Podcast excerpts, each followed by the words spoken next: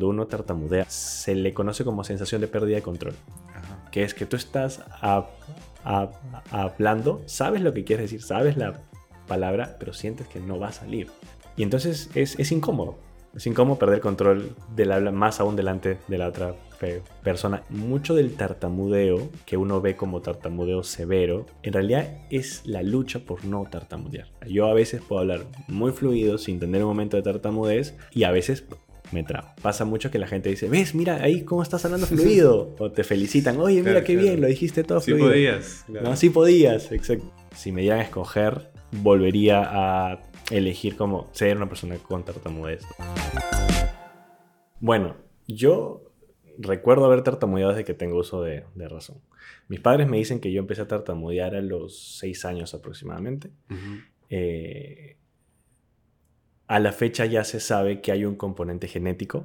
Mi abuelo, por parte de mi mamá, también tartamudeaba y mi hermano menor también tartamudea. ¿no? Entonces, eh, la tartamudez igual se considera un trastorno del neurodesarrollo, o sea, se desarrolla. No es que alguien nace en sí con tartamudez, pero naces con la predisposición a tartamudear. Claro. y es recién, es más, recién después de que uno empieza a hablar y empieza a hablar fluido, eh, llega cierta edad que normalmente es entre los 2 y 4 años y medio, pero también puede ser después, uno empieza a, tartamudear, ¿no? Y podríamos decir que desarrollas la condición, ¿no? Lo que a veces pasa, que de hecho yo creo que es una de las cosas que genera como ciertos malentendimientos y, complicaciones para la comunidad de personas que tartamudeamos, es que el 80% de los niños que empiezan a tartamudear, o sea, de los que empiezan a tartamudear, porque no todos los niños empiezan a tartamudear, solo el 5% empieza a tartamudear, de, esos, de ese 5%, el 80% deja de tartamudear. Incluso sin te, terapia. ¿Cómo, ¿Cómo así? ¿Cómo sucede esto? Esto se, se, entiende que tiene que ver con la propia neuroplasticidad del cerebro, que encuentra la forma de eh, facilitar los patrones de habla fluidos y dejarlos que generan estos momentos de tartamudez. Y lo que hace muchas veces esto es que se entienda que la condición es una condición que debe ser superada entonces las personas, el 20% de las personas que continuamos tartamudeando, eh, incluso habiendo ido a terapia y haciendo de, todo, o sea, yo he hecho de todo desde que tengo uso de razón, me han llevado a diferentes especialistas para dejar de tartamudear. Eh, cargamos con esta, con esta mochila de eh, tengo que esforzarme para superar esto, ¿no? Y esto es porque, claro, se ve como algo, como una enfermedad.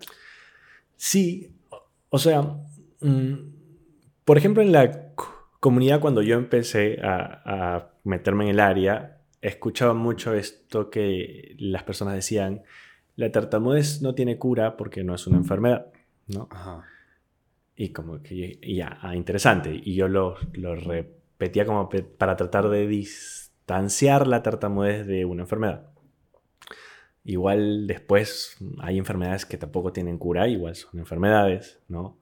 O incluso pensando más allá, a ver, todos podemos tener enfermedades, o sea, tampoco es cuestión de estigmatizar a las personas con enfermedades.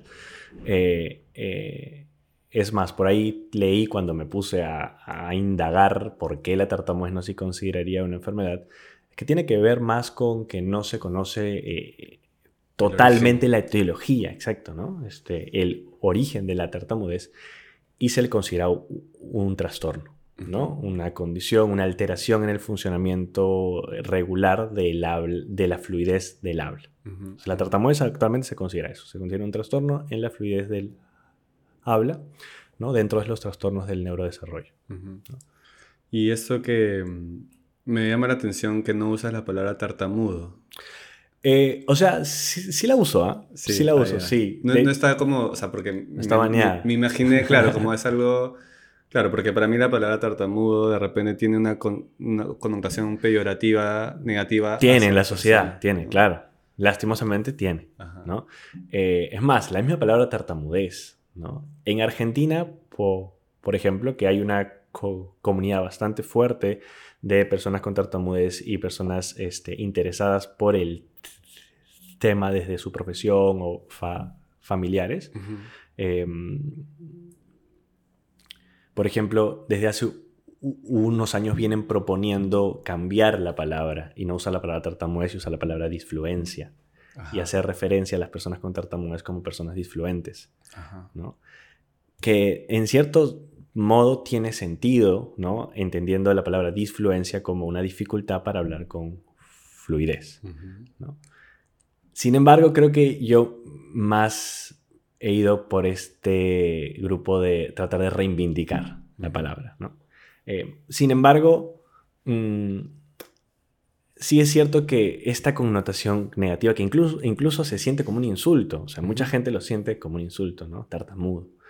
Eh, y, este, y proponen este, esto del, ¿cómo le llaman? El, el lenguaje de, o, hacer esto de, claro, de la persona primero, ¿no? Persona con, o persona con tartamudez. Claro, porque la tartamudez no te define. Exacto. Antes eres una persona. Eh, sí, o sea, y, tiene sentido, pero por otro lado también he escuchado estos discursos y también me parece que tienen sentido que en realidad no tienen tanto que ver con que somos personas o no somos personas, porque, a ver, o sea, igual uno no dice soy una persona que ha estudiado comunicaciones, ¿no? Uno dice soy comunicador o soy ingeniero. No soy una persona que ha estudiado ingeniería. Entonces, más creo que tiene que ver con la connotación de la característica. Cuando es una connotación negativa, le colocamos lo de persona.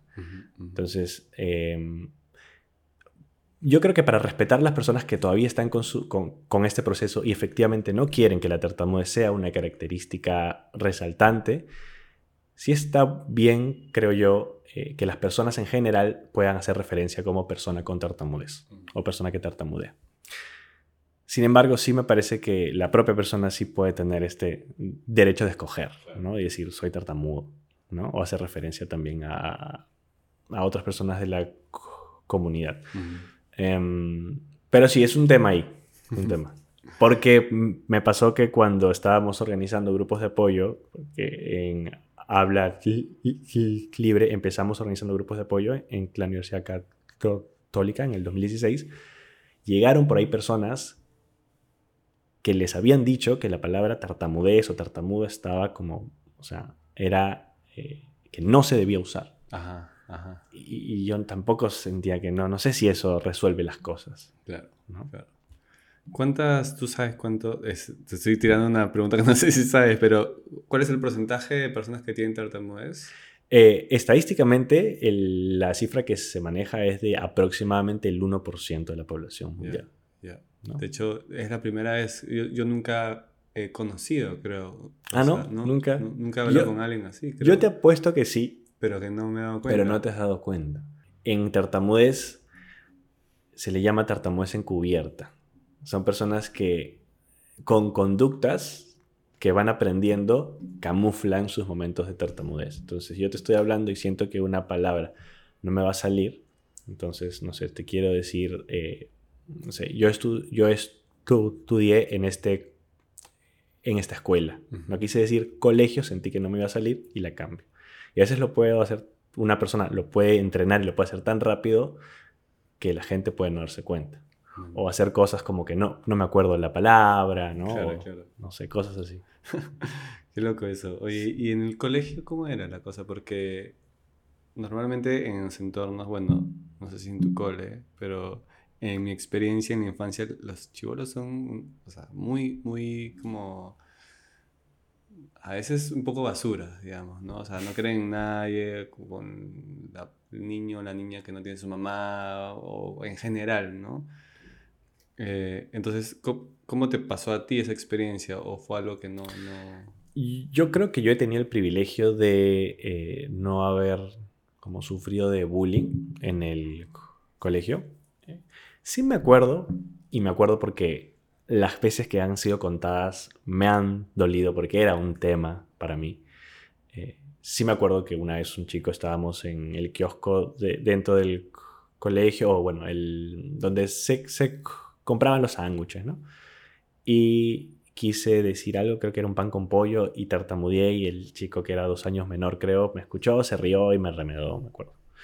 Em, pero después, no, o sea, el, en general el colegio en el que estuve era bastante respetuoso de las, de las diferencias.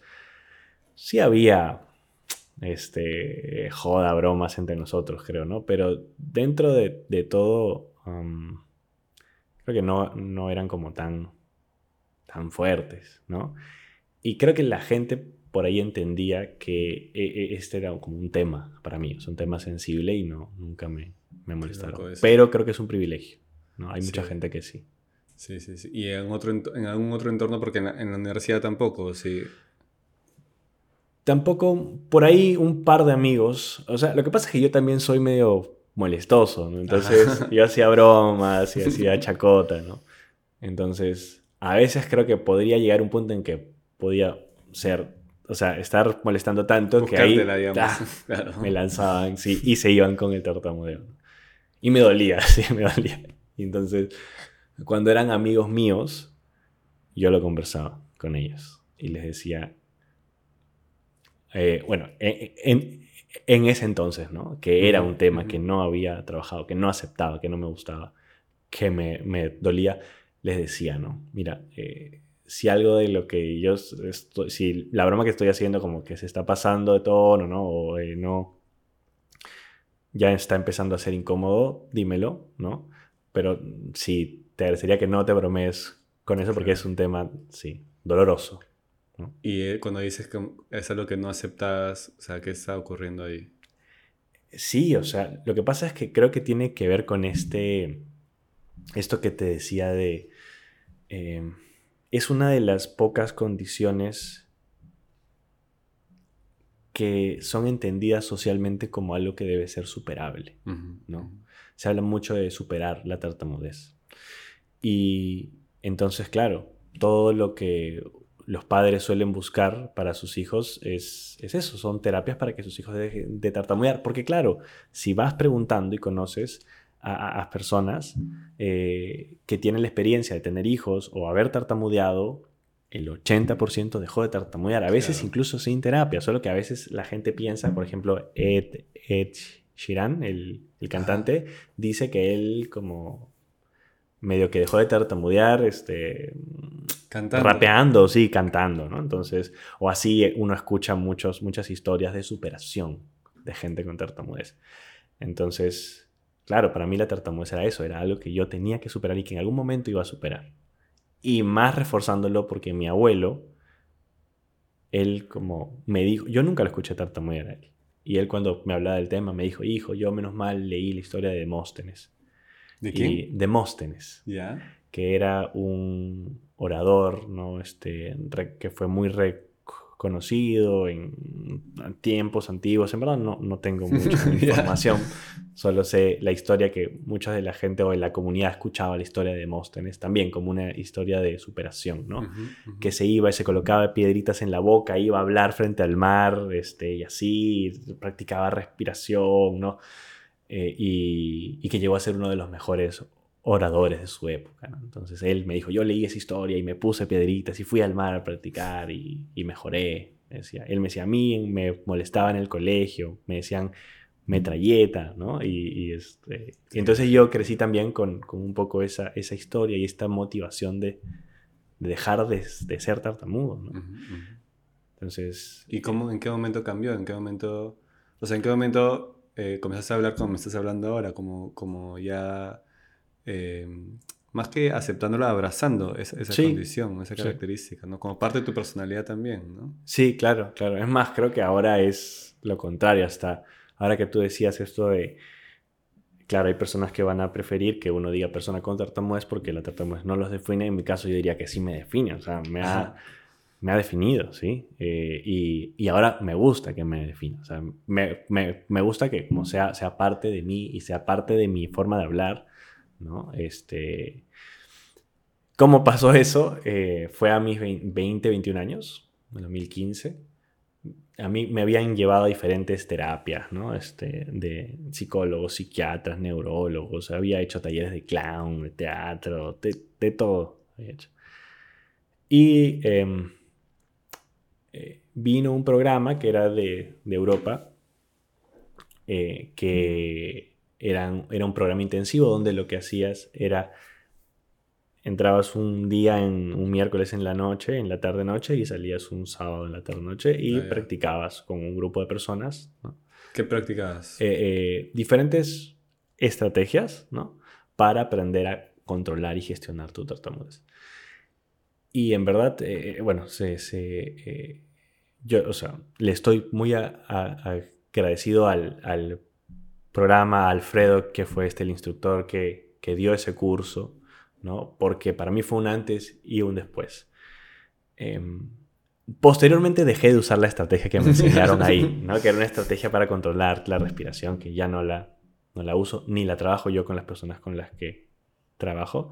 Pero la experiencia que a mí me cambió la vida eh, en, ese, en ese momento fue, primero, estar en un grupo, estar en un espacio con personas con tartamudez por primera vez. Claro, te sentiste parte de una Me sentí, comunidad. sí, me sentí parte de. ¿no? Me di cuenta que había más personas como yo que también tartamudeaban. Em, eso. Y había una estrategia, bueno, dos estrategias que planteaban ellos, que esas sí las uso. Em, después me enteré que es una estrategia que se usa, o sea, los especialistas en tartamudez sí la usan, ¿no? Que son el tartamudeo voluntario y la autodeclaración. ¿no? ¿Cómo es eso? El tartamudeo vo- vo- voluntario es fingir que estoy tartamudeando. Como justo para hacer el efecto contrario. Una persona con tartamudez, o sea, yo constantemente estaba preocupado por no tartamudear y porque la gente no se diera cuenta. Entonces, toda, cada vez que yo iba a hablar con alguien, estaba pensando en maneras de no tartamudear, o espero que no tartamudee, espero que no tartamudee. Entonces, entonces, eso me ponía más tenso y me terminaba haciendo tartamudear más. Ujú. Entonces, esta especie de tartamudeo vo- vo- vo- voluntario, lo que te decían es que practiques como poner pequeñas re- re- repeticiones en tu, tu- tu habla o pequeñas pro- prolongaciones. Como si fuera tu forma de, o sea, como que si fuera algo intencionado que yo comienzo a, a- a- repetir una palabra, como- si fuera tar- tar- tar- tartamudeando. Claro, como si estuviera tartamudeando, pero yo lo estoy haciendo a propósito, pero no es un tartamudeo real. Em, ¿Y por qué era? Básicamente para desensibilizarte, o sea, para que te des cuenta de que no pasa nada, de que no es Claro. tan grave. Entonces, te deja, en este programa me dejaron el ejercicio que salga a la calle, ¿no? Y vamos en parejas y tartamudeemos delante de, no sé, 100 personas, una a una, poco a poco, ¿no? Y, y ya eso, ¿no? Y cuando lo hice, me di cuenta que la- a la mayoría de gente es como, No no le importa. O sea, no, no. No quiero invalidar las malas experiencias que hemos tenido, que las hay, o sea, pero la mayoría de gente en realidad te medio que te escucha, ¿no? Y también, claro, el tartamudeo voluntario es un intento, o sea, como tú estás queriendo tartamudear entre comillas, pasa algo bien interesante que es que dejas de luchar. Lo que muchas veces pasa cuando uno tartamudea realmente es que hay algo que se le conoce como sensación de pérdida de control, Ajá. que es que tú estás a- a- a- hablando, sabes lo que quieres decir, sabes la palabra, pero sientes que no va a salir, como si perdieras el control de, de tu habla por, por, por un instante. Y entonces es, es incómodo, es incómodo perder el control del habla más aún delante de la otra fe- persona y más con la creencia de que no debo hacerlo. Entonces, mucho del tartamudeo, o sea, mucho del tartamudeo que uno ve como tartamudeo severo, las muecas, los gestos, una persona que hace mucho esfuerzo, en realidad es la lucha por no tartamudear. Entonces, cuando uno hace este tartamudeo vo- voluntario, o cuando uno se permite tartamudear, el tartamudeo como que sale más suave. Entonces tú puedes ya como y sale. ¿no? O con el tartamudeo vo- vo- voluntario, lo haces su- su- suave. Y en general la gente te espera y te escucha.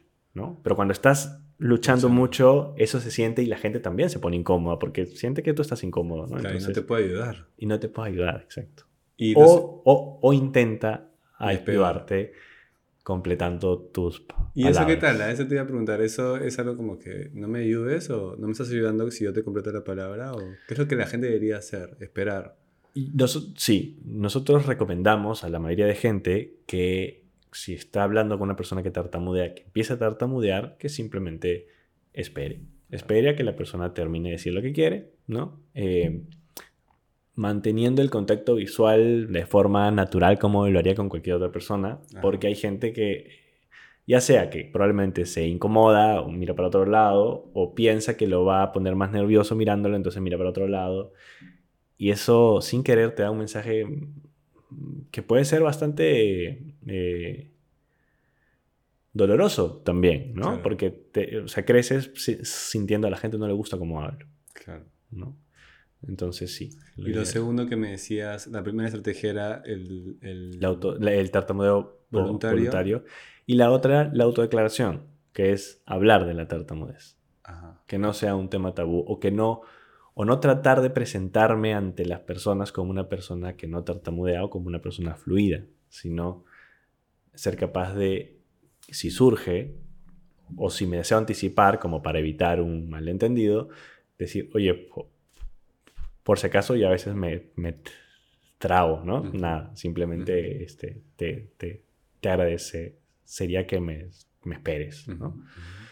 La autodeclaración. Entonces, también hicimos ejercicio, salir a la calle random así y decirle a la gente, Qué locura eso. hola, ¿qué tal? Te cuento que yo tartamudeo. Estoy haciendo este ejercicio para sentirme cada vez más, más cómodo. Y yo siento que esa experiencia fue lo que hizo un, cambio, porque también me di cuenta que la mayoría de gente, eh, si se lo planteas de esa forma, no lo toma, no lo toma mal. ¿no? E, e, es, más, sentía que mucha gente sentía cierto, cierta admiración, como, oye, qué bacán lo que estás haciendo, o qué bacán que tengas la seguridad de poder como contar esto. Porque la tartamudez suele ser algo que, que avergüenza, que la gente oculta, un tema tabú, de lo que la gente no habla, incluso no lo habla dentro de sus familias, a veces es un tema que nadie habla y nadie toca.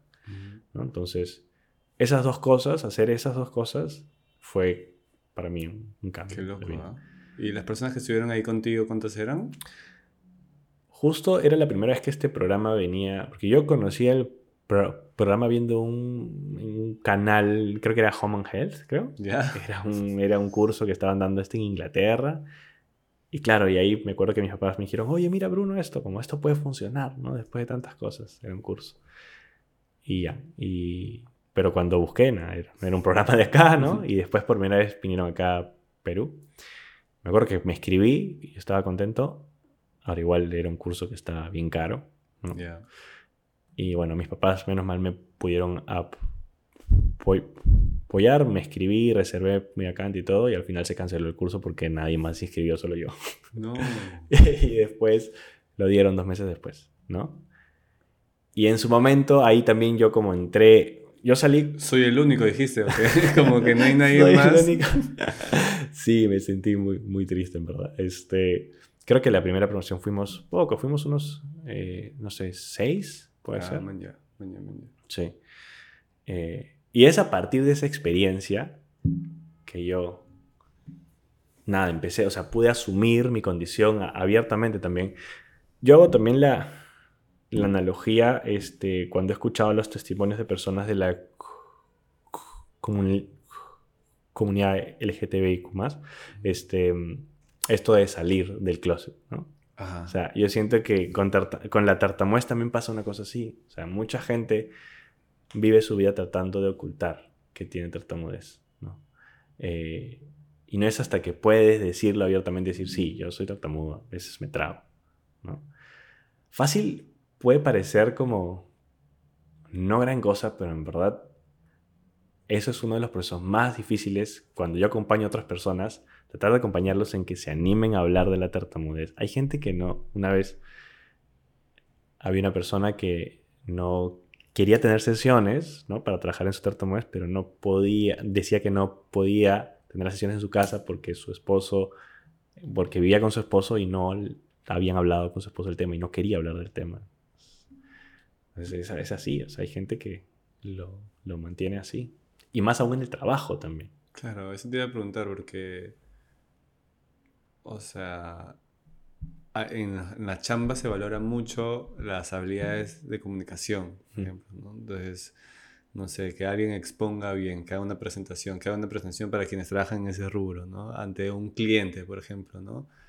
Eh, entonces, la, empresa, la empresa como la tradicional, ¿no? Seguramente hay excepciones. Podría decir, oye, fácil esa persona, no, ¿no? Eh, ¿A ti no te ha tocado tanto o sí eso? En, en verdad sí. Sí. sí, este, yo siempre desde el cole me ha gustado como estudiar para que me vaya bien en mis exámenes. Y nada, tenía buenas notas en la universidad, ¿no? Pero cuando llegó el momento de buscar prácticas, no conseguía, no conseguía prácticas.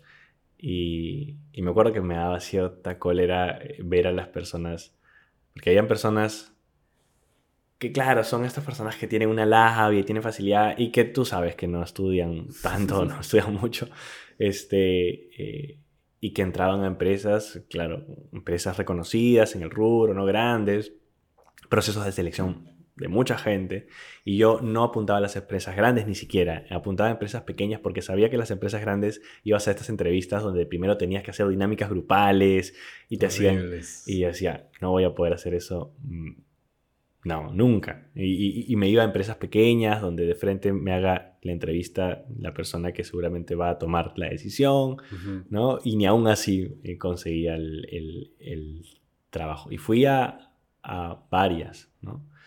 Em, pero no, o sea, me costaba decir hasta mi, mi, propio nombre. O sea, una vez me acuerdo que estaba, me preguntaron mi nombre y yo estaba y no me salía mi nombre, no me salía y me demoré como dos minutos en decir mi nombre. y lo peor es que era, me lo había preguntado la recepcionista, o sea, ni siquiera estaba en la entrevista todavía. Entonces dije, oh, esto va a estar difícil. Eh, me acuerdo que una vez una entrevista terminamos hablando con el entrevistador, que era creo el gerente, y y su asistente de opciones de terapia que yo tenía que buscar para trabajar en mi, mi tartamudez, ¿no? Me estaban dando consejos. este, sí, o sea, se me hizo bastante difícil. ¿Cómo hiciste?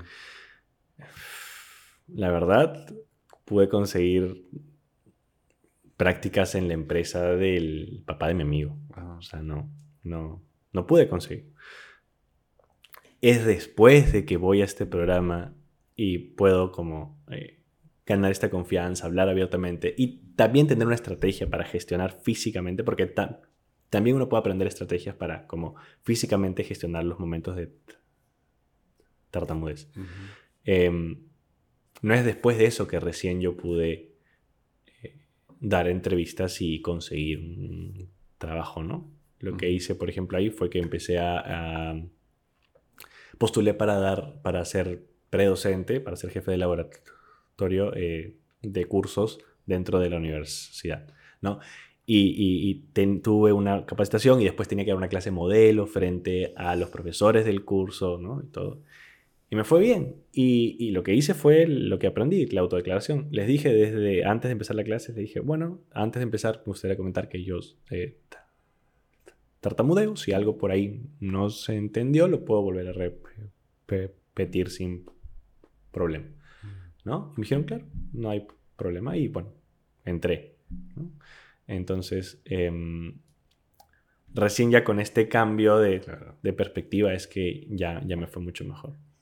Y en varios momentos de la conversa me has mencionado a tus papás, ¿no? Que tu papá, no sé si tienes a tu papá y tu mamá. Sí. Em, y claro, yo no sé si hay una forma en la que ellos sepan, o sea, más que criticarlos, porque no, no se trata de decir, bueno, seguramente hicieron lo mejor posible con la información que tuvieron hasta ese, ese, momento, pero cómo fue el proceso con ellos, ¿no? Porque me decías que al inicio era, claro, hay que meterlo a terapias para que supere esa situación con ganas de ayudar, seguramente. Claro, claro, como cualquier papá. Pero también hay un proceso en el que, y tú en paralelo vas Claro, entendiendo esto, pasas por ese proceso, como que lo aceptas, ahora es para tu personalidad. Ellos te acompañaron en ese proceso, hoy en día saben eso porque no debe ser nada fácil, me imagino, ¿no? Mm, o sea, deben haber pensado cómo ayudamos a, que mi hijo esté en una posición, un escenario de superación más que lo que es hoy en día, ¿no? O sea, desde la ignorancia también seguramente, ¿no? Yo creo que lo, lo mejor que hicieron mis papás fue eh,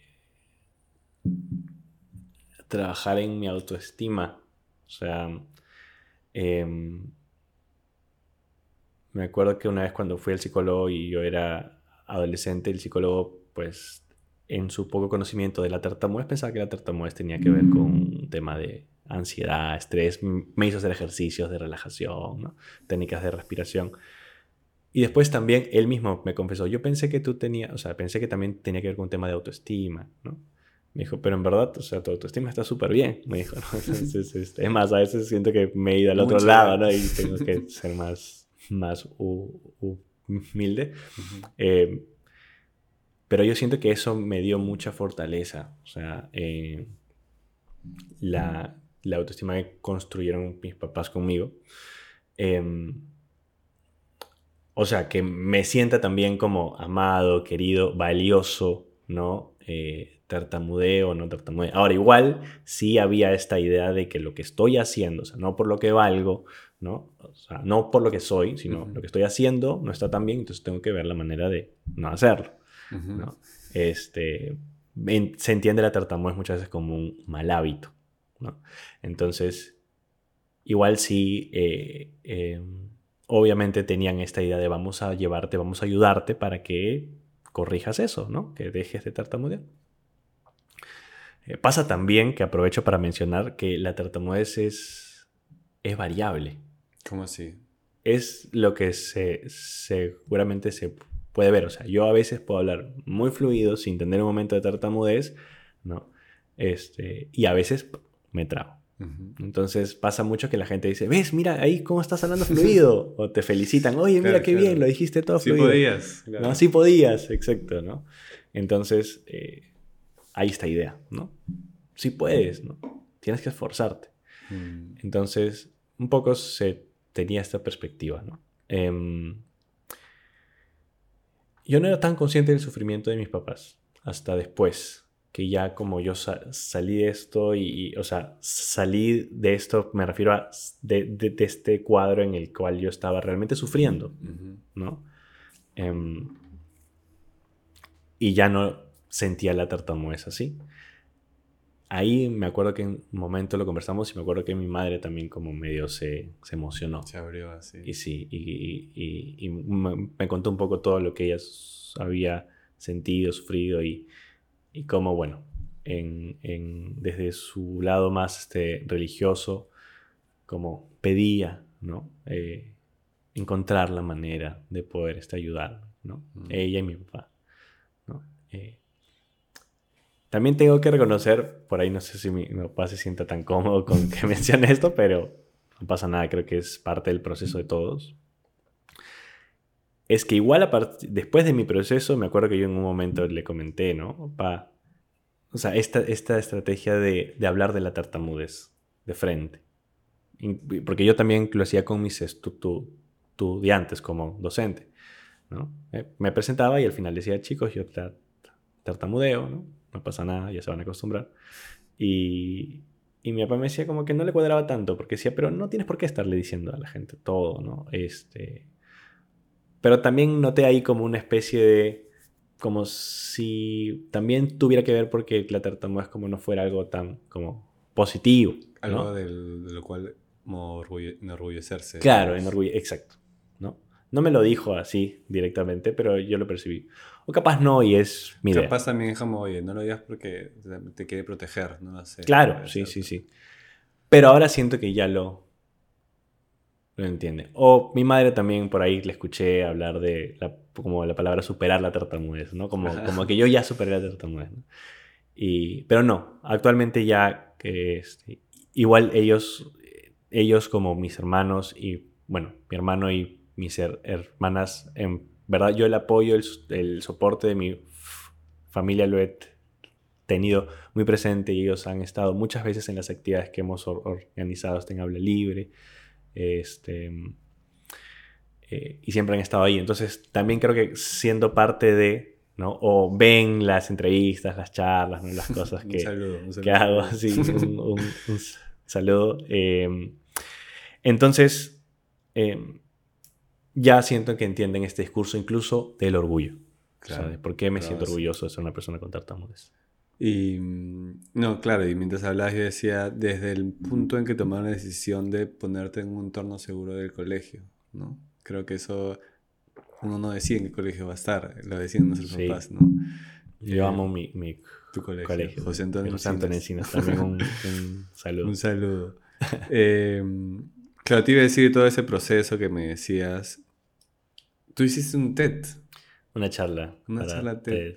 TEDx ¿Y cómo, cómo es eso? Porque, claro, una cosa es hacer una entrevista. Una cosa es, o sea, de- pasaste de hablar con una secretaria para postular, de- después de todo ese proceso, hablar con la gente, como que aceptar, a, a hablar frente a un huevo de personas, ¿no? Sí. Con luces y todo, o sea, eso es como de, de- de plano para cualquier persona es admirable, pero me imagino que para ti haber sido también todo un proceso de decir, oye, voy a hablar frente a un montón de personas. No sé si habías hablado antes entre tantas personas. No, no, no. Además, yo faltaba a las exposiciones en, en la universidad, en el colegio.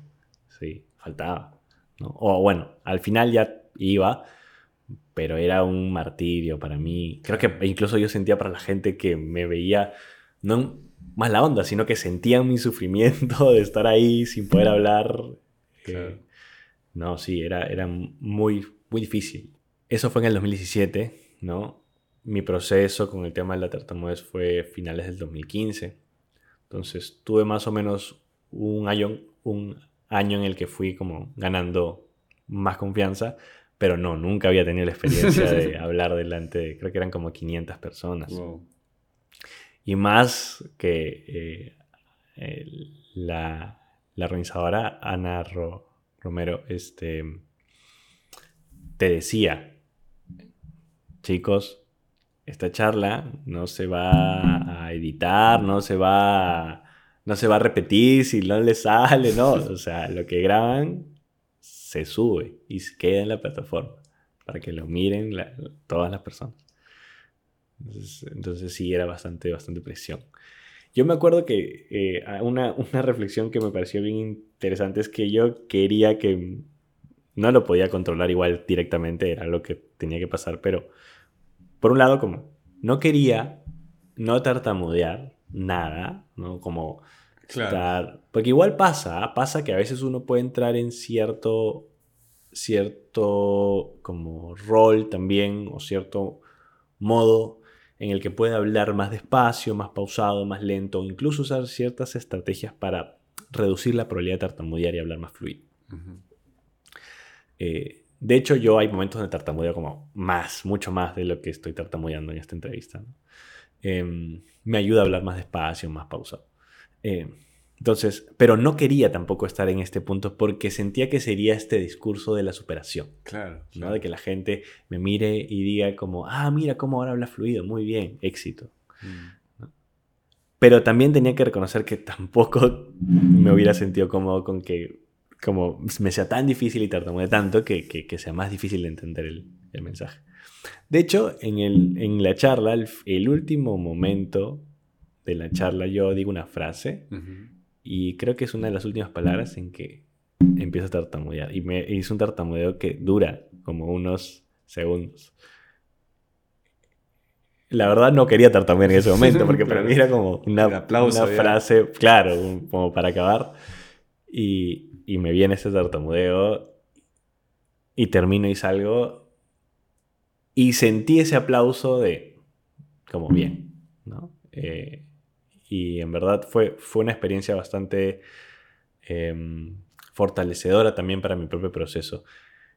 Yo en su momento pensé como, no, ¿qué le- a- ¿por qué a la gente le va a querer escuchar una, no sé, la historia de una persona con tartamudez? Como no, Mm. no se va, no se va, a- no se va a identificar, ¿no? Pero al final de esa charla, ahí hicieron una, una como un compartir intermedio en, e- en el evento. Y en verdad me, me- me sentí como, como una superestrella. ¿sí? La gente se me acercaba, me preguntaba, me contaba sus historias y me felicitaba. Y, y habían conectado bastante con lo que había contado. En verdad fue, fue, fue bastante emocionante. Otra cosa que me parecía súper interesante era de que, claro, lo que me decías que ahora formando parte de dos organizaciones ¿no? que acompañan a personas con tartamudez. ¿Cómo, ¿qué hacen ahí? Un poco porque de repente ese episodio ojalá le pueda ayudar a alguien que está pasando o que tiene tartamudeez. ¿Qué, ¿Qué es lo que hacen ustedes ahí? ¿Cómo los ayudan? Un poco cuéntame esa historia. ¿no? Claro. Em, bueno, justo es a partir de mi propio proceso con la tartamudez eh, y que me di cuenta que el, el, el, factor fundamental fue el sentido de pertenencia a una comunidad y no quería que, que, que, esté asociada con un tema ¿no? Eh, como económico, ¿no? Porque hubo gente que me empezó a contactar, porque claro, también me usaron como niño símbolo. Es pues, que ¿no? te volviste un referente. ¿no? Me usaron el, el, programa este, después de que yo salí. Y claro, yo era incluso uno de los que más tartamudeaba, que entró al curso y al final salí recontra empoderado y también con mucho más manejo, ¿no? Entonces, claro, me, me hacían dar charlas, entrevistas, ¿no? Entonces, este, había gente que me contactaba y eh, no tenían la capacidad de poder entrar al curso ¿no? por un tema, por un te, te, tema económico. Y como ahí también yo sentí que una de las cosas que fue muy valiosa en mi, mi proceso fue el tema de, de ser parte de una comunidad. Ajá. Es que en verdad yo me sentí como, así como, no sé, como esta analogía del patito feo, ¿no? Ajá. Que te sientes diferente hasta que llegas a, uy, aquí son todos como yo, ¿no? eh, fue que yo empiezo a, a, darle vueltas a esta idea de, bueno, hay que, generar, hay que crear una comunidad de personas con tartamudez, ¿no? Y ahí es que empezamos a hacer grupos de apoyo en la universidad, ¿no? Uh -huh. Gratuitos, espacios para que las personas con tartamudez puedan conocerse y conversar. Y ese es un poco el corazón de, de Habla Libre, ¿no? Nos juntamos eh, cada tanto en estos grupos de apoyo que inicialmente eran presenciales, después por la pandemia los empezamos a hacer de forma virtual, que nos ayudó también a llegar a más personas que no vivieran acá en Lima, en, incluso acá en Perú. Eh, y así, y diversas, diversas actividades. Lo que hacemos también, por ejemplo, alrededor de la fecha del Internacional de la Tartamudez, que es el 22 de octubre, es organizamos normalmente un festival de la tartamudez, donde hacemos eh, diferentes actividades, ¿no? charlas, conversatorios.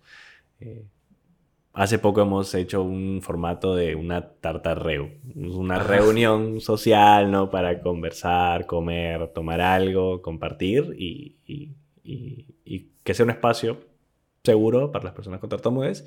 Y hay mucha gente que le, le llamó la atención, fue, ¿no?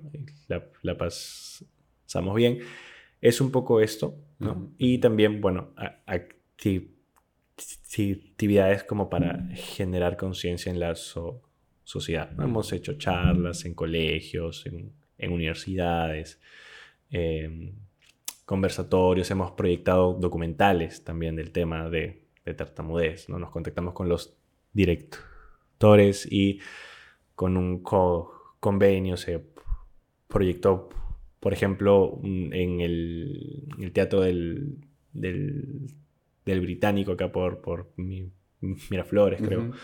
eh, y un poco por ahí va, ¿no? Uh -huh. Y por el otro lado, en la escuela con confianza, eh, lo que hacemos son sesiones, ¿no? Es mucha gente eh, busca pues terapias, va a especialistas, o sea, a um, terapeutas de lenguaje o psicólogos para trabajar el tema de sus tartamudez. El detalle es que la mayoría de profesionales pueden ser muy buenos profesionales, pero si no se han especializado en el tema de tartamudez, muy poco van a saber realmente qué hacer. Entonces es importante que las personas acudan a profesionales que sean especialistas en tartamudez, que tengan experiencia en el área. Entonces, eh, bueno, yo particularmente me he especializado, claro, vengo desde la ingeniería mecánica, ¿no? Este, soy ingeniero de profesión, luego me di cuenta que me gustaba la enseñanza y estudié eh, ed educación y en ese proceso también me di cuenta que, nada, quería dedicarme a esto y me especialicé con diplomados, ¿no? Específicamente de tartamudez, ¿no? Entonces, eh, básicamente lo que hacemos es tanto eh, mi mi amigo y socio Ad, Adriano Vega, eh, como yo, ambos somos personas con tartamudez, que nos hemos especializado en el área de la tartamudez, ¿no? Y tenemos experiencia ya acompañando a personas con tartamudez y básicamente lo que hacemos es aprender estrategias tanto para gestionar la parte física, ¿no? regular la velocidad, la tensión de la tensión muscular para facilitar los momentos de tartamudez eh, y también estrategias a nivel, eh, a nivel de gestión emocional también, ¿no? Que tiene que ver con esto que mencioné, ¿no? El tema de reducir el temor a tartamudear, con el pseudo tartamudeo, tartamudeo voluntario, la autodeclaración, y un poco es, es un proceso que normalmente lo hacemos en uno o dos meses, ¿no? Para acompañar, eh, sobre todo con esta idea de sentirse cada vez más cómodos, ¿no? con, con, su, su, habla.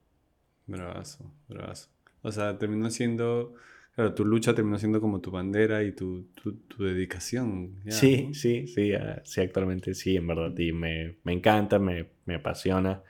Em, y, y, bueno, ahí, ahí este, vamos. Y igual siento que es, o sea, esta experiencia me conecta también con eh, las experiencias de otras personas y ahí un poco te vas dando cuenta que cada quien tiene su propia lucha, ¿no? Y es un poco lo que que haces tú y por justo por este comentario de, de, mi amiga Sara que me, habló de ti y de lo que haces. Eh, creo que el, tener una vivencia como esta te conecta también con las experiencias y las vivencias de otras personas. Y por eso siento que si me dieran a escoger, eh, volvería a elegir como ser una persona con tartamudez, ¿no? Porque creo que me ha, me ha dado mucho, mucho aprendizaje. Sí, eso. Está bueno, bueno, gracias por estar acá. gracias a ti. Bueno, esa fue la conversación con Bruno. Y además del aprendizaje que ha sido conversar con él, que yo, que yo me dio varias cosas eh, que he aprendido, me queda pensando en ese tema de la comunidad. ¿no? Qué, qué importante, qué clave es para una persona sentirse parte de un todo, ¿no? sentirse parte de un grupo, verse, reconocerse, encontrar similitudes. A veces son culturales, a veces son físicas, a veces son eh, en temas de personalidad. ¿no? Em, eso es importante. En general creo que su experiencia fue, como él decía, clave, eso y autodeclararse. ¿no? Y lo otro que me parecía interesante, la razón por la cual me parece súper relevante que lo haya compartido, que está aquí con, conversando, es que muchas veces necesitamos referentes, ¿no? Necesitamos referentes de personas que hayan pasado por una situación similar a la de nosotros y hayan logrado gestionarla, ¿no? Y aquí no estamos hablando, como decía él, de resolver el problema, curarse de la enfermedad, sino es gestionar. Y sobre la gestión ya él ha puesto su cuota de personalidad, ¿no? Y ha hecho de su lucha eh, una bandera y la ha adaptado a su propia personalidad y ha comenzado a ser un referente, ¿no? No ha comenzado y seguramente ya lo es mucho, mucho antes de lo que ha venido eh, a comenzar aquí, pero me parecía importante, relevante y para resaltar que lo haga, porque seguramente hay algunas personas con tartamudez que están pasando por un momento difícil, o hay personas que están acompañando a alguien que tiene tartamudez y que no saben muy bien cómo lidiar con la situación, ¿no? Eh, no se habla tanto, creo, de esto y me parece importante y por eso le agradezco a Bruno por venir a hablarlo desde su propia personalidad, con su propia, con su propia cuota de, de lo que es él, ¿no? Así que gracias a él por compartir, gracias a ustedes por llegar a ese punto de este episodio. Ya saben que la mejor forma de apoyar el proyecto no es deteniendo el episodio en ese momento, sino es compartiendo, suscribiéndose, poniendo likes, siguiéndonos en Instagram, Spotify, también estamos en TikTok, etc. Y sobre todo, creo yo, em, enviándole este episodio a alguien que consideren que le puede sumar, que le puede resonar, que le puede ayudar en alguna lucha que esté teniendo en la actualidad. Muchas gracias por ver el episodio. Nos vemos la próxima semana. Que estén bien.